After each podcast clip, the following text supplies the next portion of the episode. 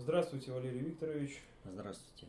Здравствуйте, уважаемые товарищи в студии, телезрители, аудиослушатели. Сегодня 5 мая 2014 года. И э, начнем с вопросов, которые касаются Украины. Первый вопрос задает Борис. Э, как вы считаете, до какой цифры должны увеличиться жертвы на Украине, прежде чем хунте э, э, жертв, прежде чем Россия будет вынуждена вмешаться военной силой. Очевидно же, что со стороны киевской хунты действуют профессионалы, организовавшие десятки цветных революций. Они сейчас методично изолируют лидеров Юго-Востока, а народ без руководства превращается в беспомощную толпу.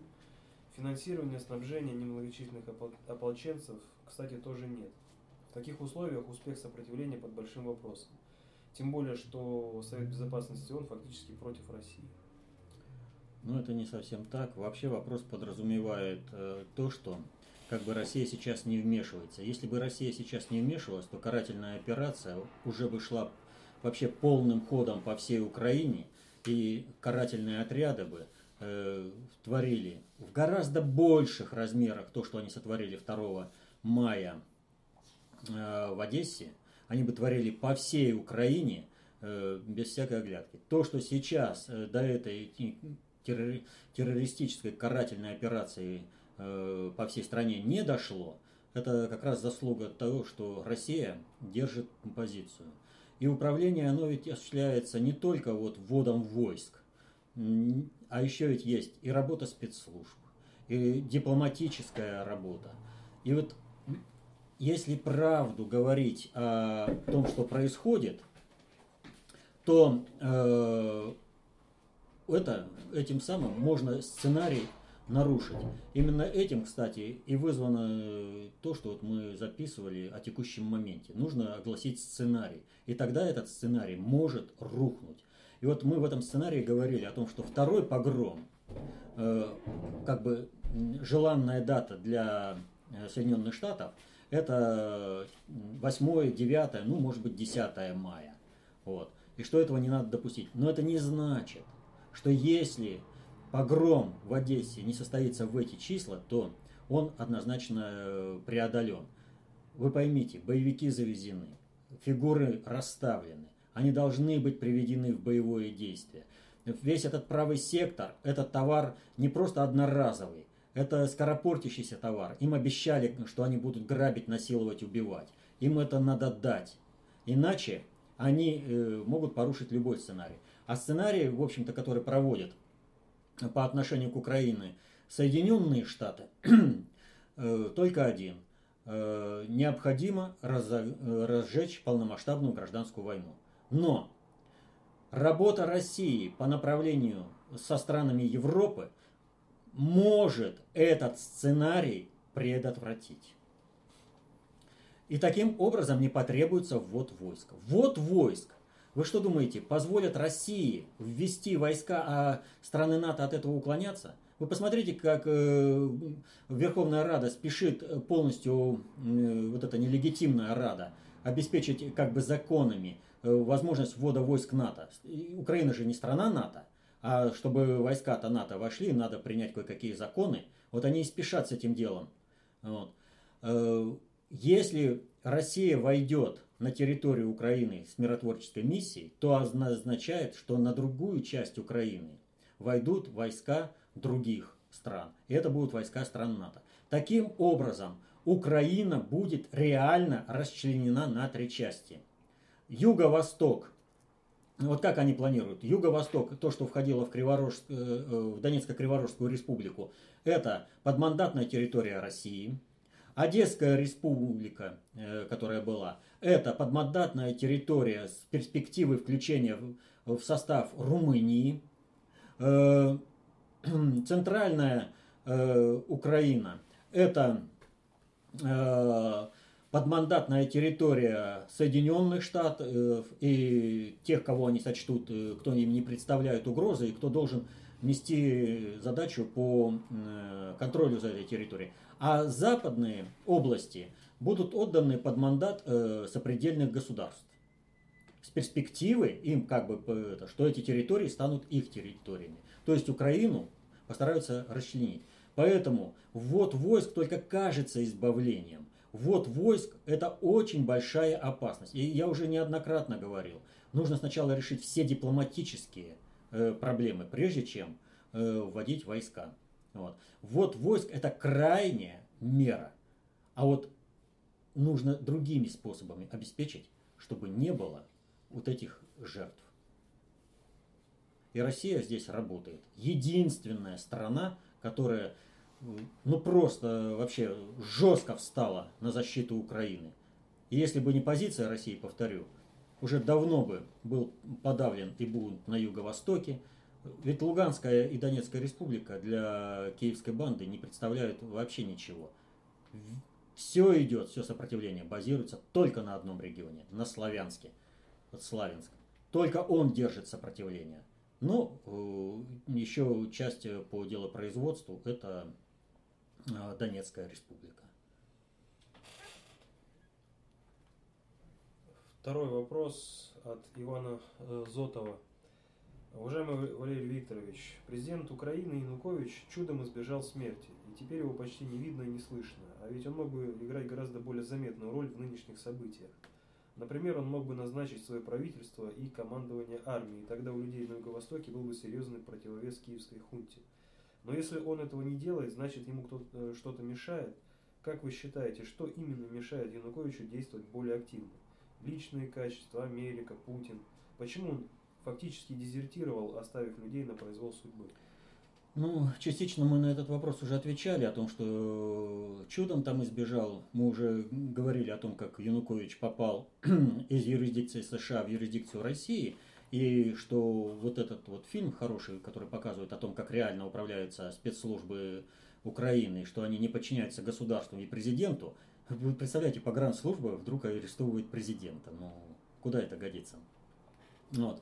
Мы об этом уже говорили. Вот. А там его он, как бы гоняли как зайца по Украине. Но это цель одна была э, догонять до такой степени, чтобы была война на Украине. Что касается Януковича. Янукович абсолютно не самостоятельная фигура. Абсолютно. Вот. Э, сначала он был под Соединенными Штатами, и ради Соединенных Штатов он слил, в общем-то, Украину. То есть, я уже это объяснял, и помните, даже по часам э, момент предательства Януковича был зафиксирован. Это в одном из вопросов-ответов или по текущему моменту. Э, это, э, посмотрите в интернете, там подробно есть. Так вот, сейчас Янукович состоит в такой, в такой ситуации. Если он не будет работать на интересы Украины, то он становится ненужным никому. Просто никому. А если он не будет нужным никому, в том числе и России, вот. Э, России ничего не помешает отдать его э, киевской банде. И тогда судьба Каддафи ему покажется благом. Поэтому Янукович сейчас искренне, кровно заинтересован в том, чтобы на Украине был восстановлен конституционный порядок, чтобы там э, наступил мир и спокойствие. Почему Янукович и как вот он выступает? Он выступает сообразно реальной расстановке сил. Когда требуется его слово, он выступает. Он говорит так, как надо, он говорит то, что нужно. Вот. Но э, надо понимать э, простую вещь, э, что э, его возможности влиять э, на процессы на Украине зависят от э, того, насколько свободна Россия в проведении своей внешней и глобальной политики. То есть именно этим ресурсом Россия обеспечивает возможность Януковичу э, оглашать определенные сценарии э, и как руководить. То есть при определенных сложившихся обстоятельствах, когда э, Янукович сможет вернуться на Украину, вот, он вернется и обеспечит тем самым полную легитимность всего процесса. Но он и сейчас ее обеспечивает. То есть те, кто восстанавливает э, конституционный порядок, вот э, Славянск, Славянск, э, Донецк, Луганск, вот везде, Одесса, там, э, да все остальные регионы Украины, которые выступили за восстановление конституционного порядка на Украине, вот они спокойно могут работать в этом юридическом поле по одной простой причине. Есть Янукович, который обеспечивает их конституционную деятельность. То есть они не преступники. Даже если они берут в руки оружие и становятся в ряды каких-то там э, вооруженных формирований, именно они являются истинными гражданами Украины, восстанавливающие конституционный порядок. А те военнослужащие и сотрудники э, правоохранительных органов, которые продолжают исполнять приказы из Киева, это э, люди, которые подлежат уголовной ответственности, как люди, не выполнившие свой, свою присягу. Они давали присягу на верность народу Украины, а не насильственным путем захватившим власть в Киеве бандитской группировки. Вот как стоит, э, обстоит обстановка. Поэтому, а куда сейчас вот Януковичу возвращаться? В Донецк?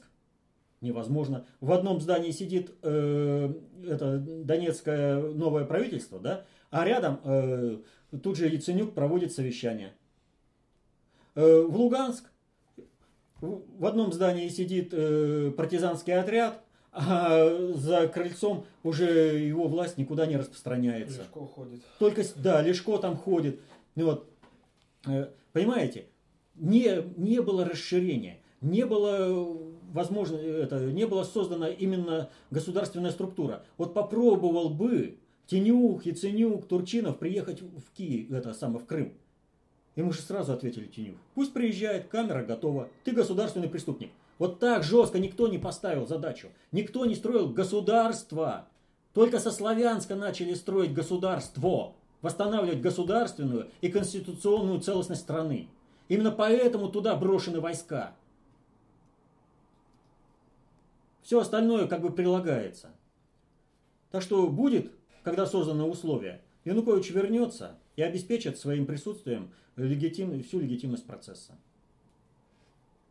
А Дмитрия вопрос. Объясните, пожалуйста, поведение Коломойского. Человек всеми методами приближает войну, но Украина попадает в зону влияния России в любом случае. Коломойский вряд ли рассчитывает победить, а значит он будет бежать в Швейцарию, где его вряд ли оставят в живых. Он слишком много знает. Зачем он приближает свою ликвидацию? Ну, во-первых, Украина не попадает в зону влияния э, России однозначно. Я уже рассказывал, что э, сейчас реализуется сценарий расчленения Украины. И именно на этот сценарий работает Коломойский. Второе, что важно отметить, Коломойский абсолютно не самостоятельная фигура. Это назначенный олигарх, получивший определенное состояние, и он работает э, на надгосударственное управление. То есть ему, как, э, как там было вот в советские времена, а ты, булганин Николай, как прикажут, так и лай. Так вот, Коломойскому как сказали, так и будет. Вот он, э, все удивляются, как же так еврей Коломойский спонсирует нацистские отряды антисемитские, которые будут резать евреев. Ну, во-первых, э, Адольф Шейкель Грубер – Э, который Гитлер, э, тоже еврей. И он тоже резал евреев. Есть э, такое понимание, как обрезание сухих ветвей. Это для устойчивости инструмента управления надгосударственного, построенного на еврейской диаспоре. А во-вторых, само еврейство сейчас приговорено к уничтожению. И вот, понимаете, вот как украинцы, да, народ уничтожаю, но я перед хозяином выслужусь. Ну, вот так и Коломойский. Он надеется, что он не будет уничтожен. А потом не так уж он много знает. Поверьте, то, что знает Коломойский, э, с точки зрения управления представляет очень немного ценности. Он просто как инструмент проведения управления. Э, далее вопрос от Владимира. Э, вы часто критикуете христианство, но невозможно отрицать и заслуги конкретно православия, хотя бы для славян. Концепция общественной безопасности учит тому, что христианство придумано иудеями и его основа ложна. Но краткий анализ истории Руси говорит мне о том, что именно РПЦ создала тот славянский характер государства, общества, человека. Помогите понять, где я ошибаюсь. Прежде всего, я критикую не христианство, а псевдохристианство. То, чему учил Христос, и то, что понесли как бы его ученики апостолы, это две большие разницы, как говорят.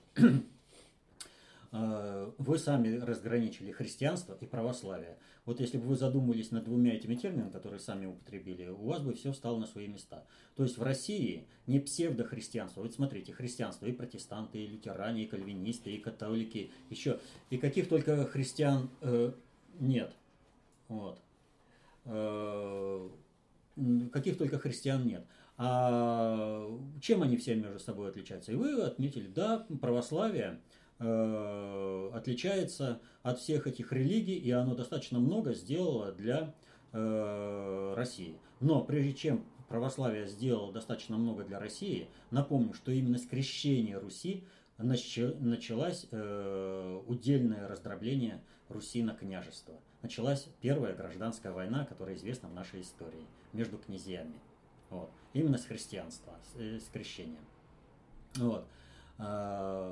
Но э, христианство, которое было принесено, оно базируется именно на историческом вере русских, на православии.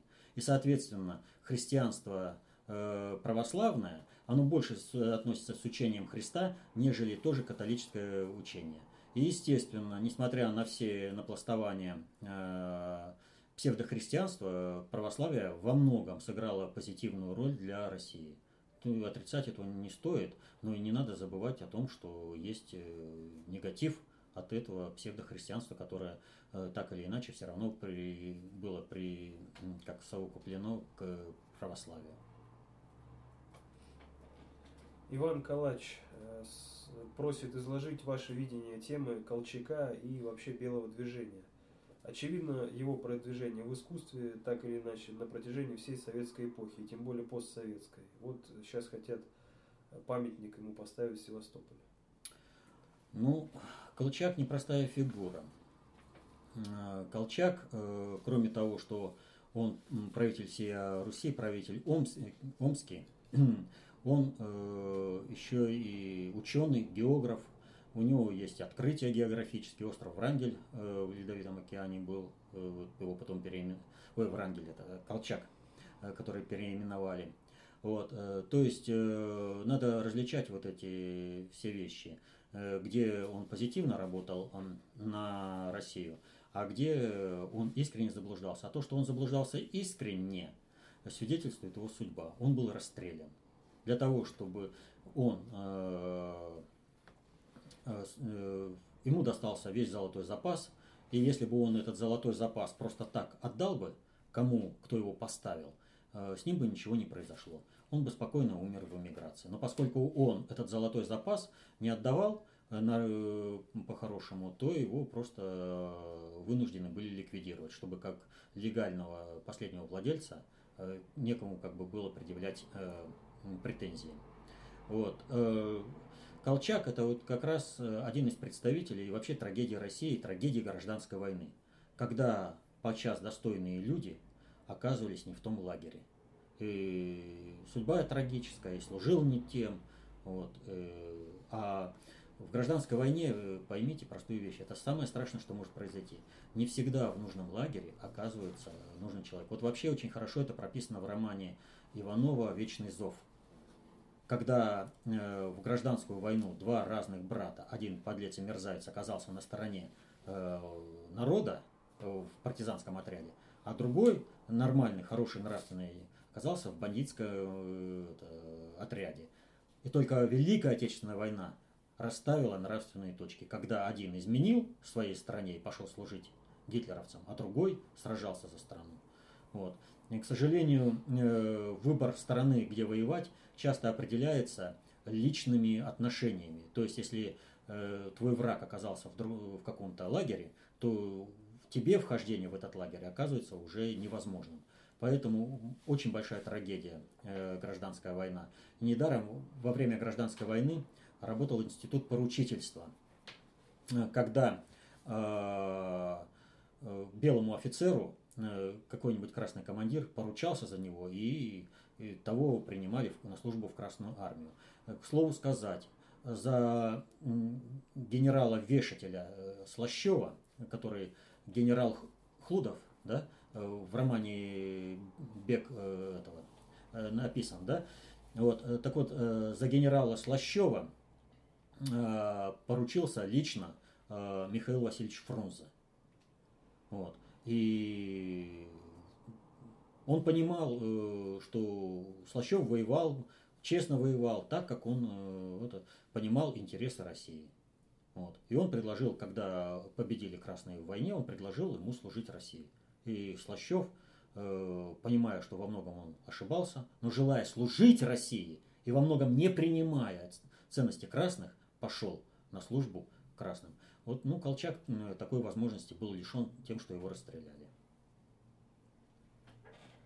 Так что угадать про него, как бы он поступил, невозможно. Дмитрий из Хабаровска далее. Э, многие вещи нам непонятны не потому, что наши понятия слабы, но потому, что все вещи не входят в круг наших понятий. Согласны ли вы с тем, что есть вещи, которые пока еще не входят в круг ваших понятий, и что есть на Земле люди, меры понимания которых глубже вашей? Полагаю, что да. А что я могу сказать? Да, я полагаю, что такие люди есть. И некоторых я даже знаю.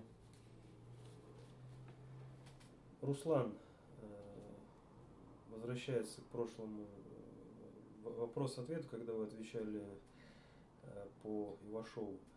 Вы, Валерий Викторович, не очень внимательно просмотрели ролик с выступлением Ивашова. Отставки генерала требовала от Путина лично Мадлен Олбрайт. Президент России две недели не подписывал указ, и только интрига тогдашнего министра обороны, э, такого же блестящего в кавычках, как и Сердюков с его бабами, Иванова Сергея Борисовича, позволила отстранить Леонида Григорьевича. Ваши рассуждения насчет Сердюковщины несостоятельны, а обвинения генерала Ивашова в пособничестве странам евроамериканского конгломерата врагам России являются клиническими и жидоиудейскими. Поверьте, ваш ура-путинизм вреден, и он не нужен самому Путину. Прежде всего, никакого ура-путинизма у меня нет. Я всегда исхожу из того, что человек делает.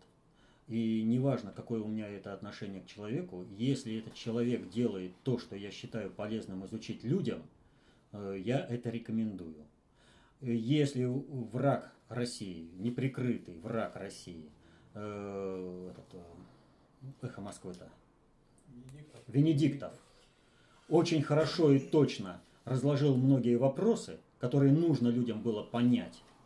Вот. Э, мы это выложили на своем сайте. Поэтому, э, когда я обращаюсь к Путину, э, в пример ему, это не ура путинизм и не какое-то там подыгрывание. Тогда уж вы должны признать, что Путину подыгрывают все главы стран, государств мира, что Путина незаслуженно как бы заражены ура путинизмом, когда его ставят в, в, на вершины различных рейтингов, самый влиятельный человек, самый умелый там человек. Когда говорят э, вот на многих форумах, искренне ненавидя Путина, но в то же время говорят, вот почему у нас нет такого президента, который э, может вот так вот э, все управлять. Вот. Так что обвинять меня в ура-путинизме это ну, по меньшей мере несостоятельно. Что касается генерала Ивашова. Вот трагедия э, Украины состоит в том, что патриотическое движение Украины э, долгое время окормлялось э, генералами Ивашовыми, образно говоря. Вот э, многим э, э, патриотам почему-то нравится, чем больше чернухи наговорю, вот как, знаете, рана болит, ее разворошить, и еще больнее становится. Ах, как это я геройски себя чувствую. Неважно, что там стоит за этим, какое управление за этим стоит. Так вот, Ивашов никогда за все это время не дал ни одного работоспособного сценария. Можете проследить его всю его деятельность. Он не дал ни одного реального анализа у него всегда что-то такое вокруг да около, лишь бы только вот эту вот рану бередить, как все плохо, все это вот. Он обвиняет в том, что э, э, как бы сейчас все плохо, а вот при нем там что-то было. Э, вот при нем было что? Он боролся за свое место у кормушки. Вот тот клан плохо сделал, этот клан плохо, мы там чего-то сделали. Когда он возглавлял международное сотрудничество при Министерстве обороны э, наша армия была проходным двором для стран НАТО. Они творили в ней что хочешь. И только его отставка стала менять это направление. Вот. А э, вот Сердюков, он не кланы, не клан какой-то отстранил, а другой поставил, а он порушил всю эту систему. И тогда оказалось, что, оказывается, и горючее есть для того, чтобы корабли плавали, самолеты летали, танки ездили. Есть, оказывается, и боеприпасы для того, чтобы солдаты учились. Вот. Начались маневры, солдаты начали учиться, маневрировать. То, что сейчас боится весь Запад, именно обеспечено было при Сердюкове. И оказывается, не окры, вот, например, хибины, которые испугали этот, Дональд Кукта, когда его изобразил атаку Су-24 в Черном море, и тот вместо Одессы ломанулся в Констанцу. Вот. Оказывается, хибины были профинансированы именно когда был Сердюков, когда его бабы рулили.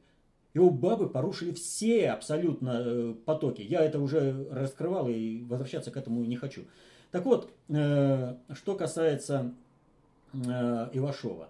Ивашов относится к тем аналитикам, на которых мне время тратить вообще жалко слушать э, переливание из пустого в порожнее, сетование. Ему вот э, для того, чтобы он влиял на управление, ему вот раньше давали деревеньку на кормление, ему создали вот это вот офицерское сообщество, куда можно деньги переводить, и он там кормится. Он хочет с этого срулить, а не получается. Почему? Он представляет интересы клана, и он должен представлять интересы клана во всех этих процедурах.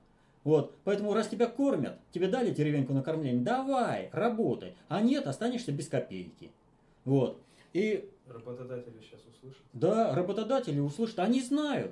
Он не справляется. Он не справляется со поставленной задачей. А Путин почему? Я вот, кстати, я не люблю его смотреть, но уж это видео, думаю, человек попросил посмотреть, я просмотрел внимательно. И я, кстати, там не услышал, чтобы Мадлен Олбрайт там требовала его отставки. Да хоть кто там требовал отставки.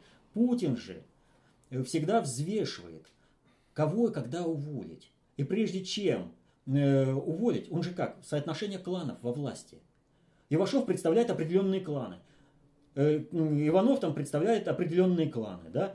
Как баланс между этими кланами, э, вернее, взаимоотношения с этими кланами нарушит баланс? В какую сторону? Как спрогнозировать? Вот чем была вынуждена задержка. А не то, что там э, кто-то там ценит его как э, великого аналитика.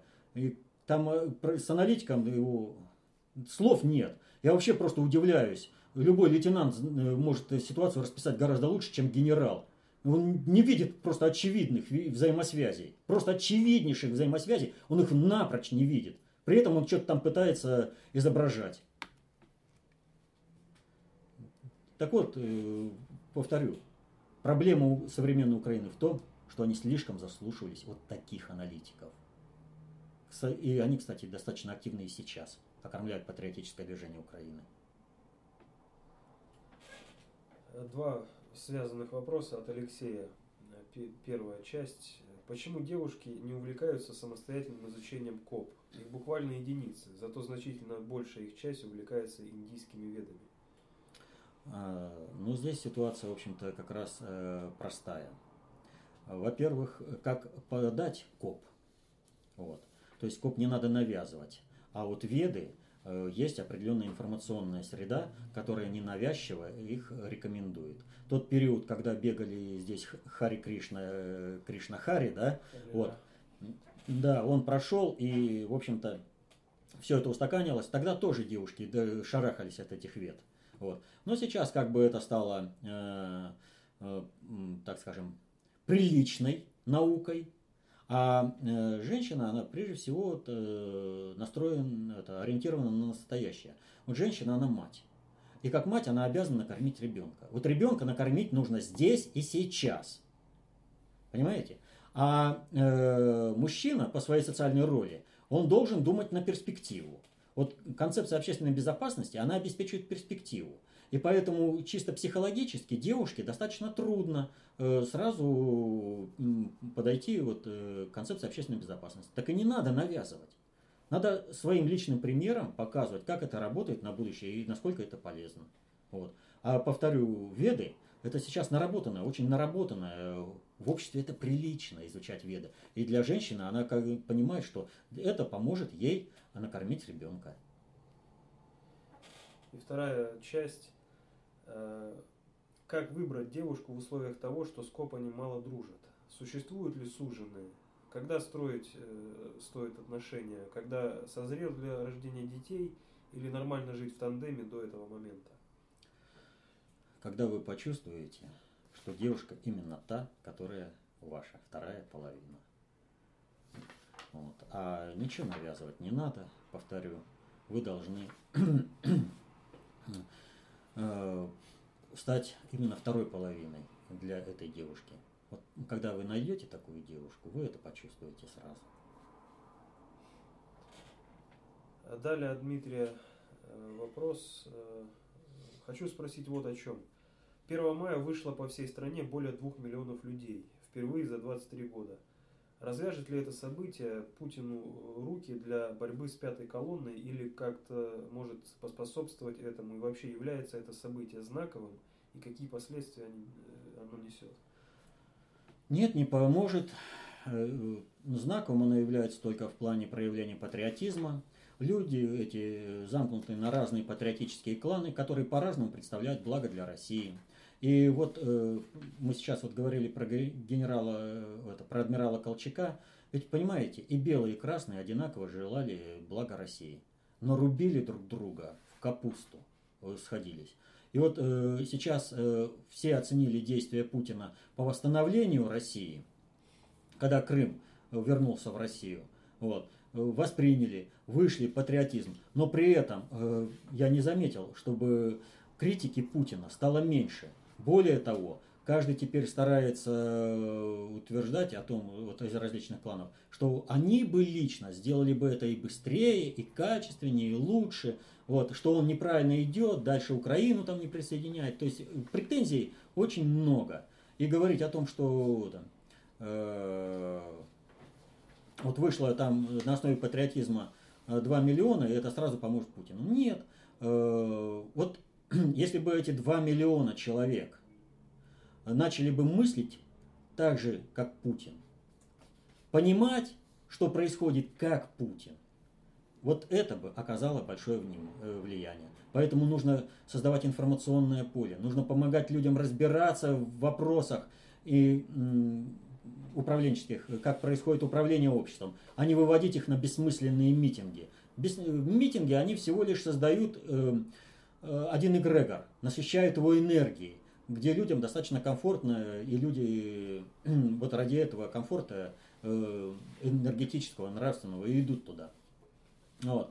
А в плане управления государством это мало что дает. Поэтому сколько бы вы ни вывели э, людей, но если они будут разобщены по разным кланам и не будут понимать единой цели государства, это не поможет. Э, поэтому вот, э, там утверждают, вот если бы завтра вышло 3 миллиона на митинг, э, и что бы это было? Встает вопрос сразу, кто из этих трех миллионов какая группировка вывела? И каждая группировка начинает качать. Такая-то массовка, такая-то, такое количество мяса я могу бросить на баррикады. Давайте решать. А у нас вот еще экономические рычаги есть. Я могу завтра, образно говоря, семь раз дать команду включить-выключить э, турбину на Саяно-Шушинской ГЭС, и у тебя ее прорвет, и ты получишь огромные проблемы. Клан это шантажирует конкретными катастрофами. Это надо учитывать, когда вот там требуют шашкой махнуть и кого-то в отставку отправить. Вопрос от Никиты Демьянова. А скажите, что вы думаете по поводу заговора высшего генералитета нашей страны в начале Великой Отечественной войны? И когда об этом станет известно нашему народу? Тогда, когда будет э, восстановлен суверенитет России. Пока э, сейчас э, господствует э, вот та троцкистская группировка, которая пришла после смерти Сталина на управление Советским Союзом, разрушила СССР, разделила его на национальные квартиры, эта информация э, будет э, прорываться только благодаря исследователям различным, которые будут сопоставлять все это э, и показывать. Но этих исследователей всегда будут обвинять в том, что они там ежа на глобус натягивают или что-то типа этого, да? То есть постараются всяческим образом закрыть эту тему для изучения. Вот. Надо, хотя вот информация как бы открыта и достаточно открыта, потому что вот хотел того э, Суворов или не хотел, но он открыл для глобального предиктора и Соединенных Штатов ящик Пандоры, когда своим ледоколом побудил э, народную инициативу к изучению проблемы поражения в 1941 году. И люди накопали информацию. Правду знают все. Понимаете? Вот эта правда рассыпана по людям. И каждый человек по кусочку, публикуя ее, в конце концов она появляется в конкретное исследование. Вот. Так что будет она известна. От Оксаны Серебрянской э, сообщение. Сегодня, 3 мая 2014 года, ужасают события на Украине, а именно в Славянске, Одессе. Смотрю э, круглосуточный канал «Россия-24», и сегодня несколько раз после очередного сюжета с Украины о борьбе русских с хунтой, о жуткой расправе над антимайдановцами в Одессе, вдруг выскакивает реклама о каком-то средстве с вредителями на, данном, на дачном участке. Причем во всей красе представлены колорадские жуки, и голос за кадром торжественно заявляет «Колорадо выживших не будет». Ассоциативный ряд понятен. Не секрет, что сторонники хунты и прочие заблудшие души на Украине называют сторонников федерализации колорадскими жуками. Из-за Колорадо конкретно из-за георгиевской ленточки, которую носят патриоты. Это реклама на российском канале. Что это? Очередная глупость тех, кто ее придумал, и тех, кто дал добро, или это пятая колонна в действии, или нечто иное? Это надгосударственное управление. Все СМИ в России, они ровно настолько патриотичны, насколько Путину удалось их заставить патриотами быть в ручном режиме. Вот это к вопросу о том, выйдет там 5 э, или сколько там миллионов, да? Вот. Так вот, а, эта реклама – это показатель того, насколько, с какого уровня была организована бойня в Одессе. Вы понимаете? Даже заранее побеспокоились о том, чтобы снять рекламу и в нужное время показать по определенным каналам. Причем каналы весьма государственные. То есть это реально надгосударственное управление. Это вот посмотрите, есть задействовано и Румыния, и Украина, и Россия, и Польша, и Нигерия, которая проболталась о том, что будем пилить. А если Нигерия проболталась, значит знают и все остальные. Понимаете? Это очень и очень э, э, такой вопрос серьезный. Надо бороться за информационную независимость страны. К сожалению, СМИ, которые бы были однозначно патриотичными в России, таких СМИ нет. Все управляется в ручном режиме. А что известно о новом агентстве России сегодня? Работают, создают. Процесс идет. Процесс идет. Это не, не простой процесс. Вот посмотрите, РИА Новости, да? Постоянно публикуют новости, если они не могут какую-то новость э, просто замолчать, которая вредит интересам Соединенных Штатов, реально, вот, если не могут, то они публикуют ее так, чтобы она была либо вообще какой-то пустой, либо еще даже э, приносила пользу Соединенным Штатам. Вот все абсолютно новости, РИА новости вот таким вот образом делают. То есть там до сих пор не переломлен этот вектор, но он будет переломлен сейчас на Украине. Сейчас на Украине решаются судьбы мира. Что будет? И как Украина выстоит, зависит от того, как Путин разберется после Украины со всеми э, кланами, которые сейчас ему выставляют ультиматумы. Сейчас он маневрирует, и он заставляет. Он маневрирует умело, грамотно, хорошо, но тем не менее, это сейчас маневр между кланами, а не управление всей мощью России – э, на проведение собственной глобальной политики именно всей мощью России. А вот сейчас выстоим, Украина выстоит. И надеюсь, все-таки в Одессе все будет нормально, и бойню удастся предотвратить, и все будет дальше нормально. Не будет гражданской войны, не будет расчленения Украины, и Украина станет государства. Ну, все-таки возможно, да, повторение одесских событий? Все происходит наилучшим образом, сообразно реальной нравственности и этике всех участников процесса. Я ведь не зря, э, когда э, по Украине говорил в текущем моменте, начал с того, какое состояние, э, в каком состоянии пребывают правоохранительные органы и армия Украины. Когда они, выполняя приказ, смотрели, как убивают людей. Они понимают, что эти люди убийцы и поступают неправильно, не по совести, не по закону, что они уголовные преступники, что их присяга обязывает защитить людей, стояли и смотрели, как на их глазах убивают тех людей, которых они обязаны защищать, как убивают те, кого они обязаны были устранить, арестовать или же ликвидировать физически, если это нет возможности. Но защитить людей ничего не было сделано. Ни армии. Вот два таких события, но они яркие и показательные. По нравственности все. Все произойдет по нравственности. В том числе и по нравственности жителей э, Одессы. И не только всей Украины. Но это не значит, что нужно опустить руки и ничего не делать. Все должны делать на то, чтобы ничего не повторилось. Да. Юрий Викторович, вот сейчас э, смотрю новости, э, здесь написано, что Владимир Владимирович э, подписал приказ о создании национальной платежной системы. И тут же написано, что э, он, она будет подчиняться Центральному банку Российской Федерации. Пусть она будет подчиняться э, Центральному банку Российской Федерации, но я не знаю параметров этой национальной платежной системы. А Центральный банк Российской Федерации рано или поздно станет Государственным банком России.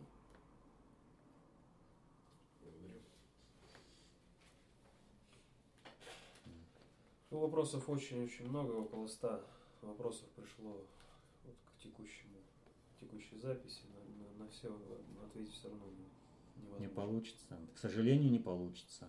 И наша цель, в общем-то, побудить людей к тому, чтобы люди изучили теорию и сами самостоятельно могли разбираться в текущих процессах, в окружающих их мире. Изучайте достаточно общую теорию управления, концепцию общественной безопасности.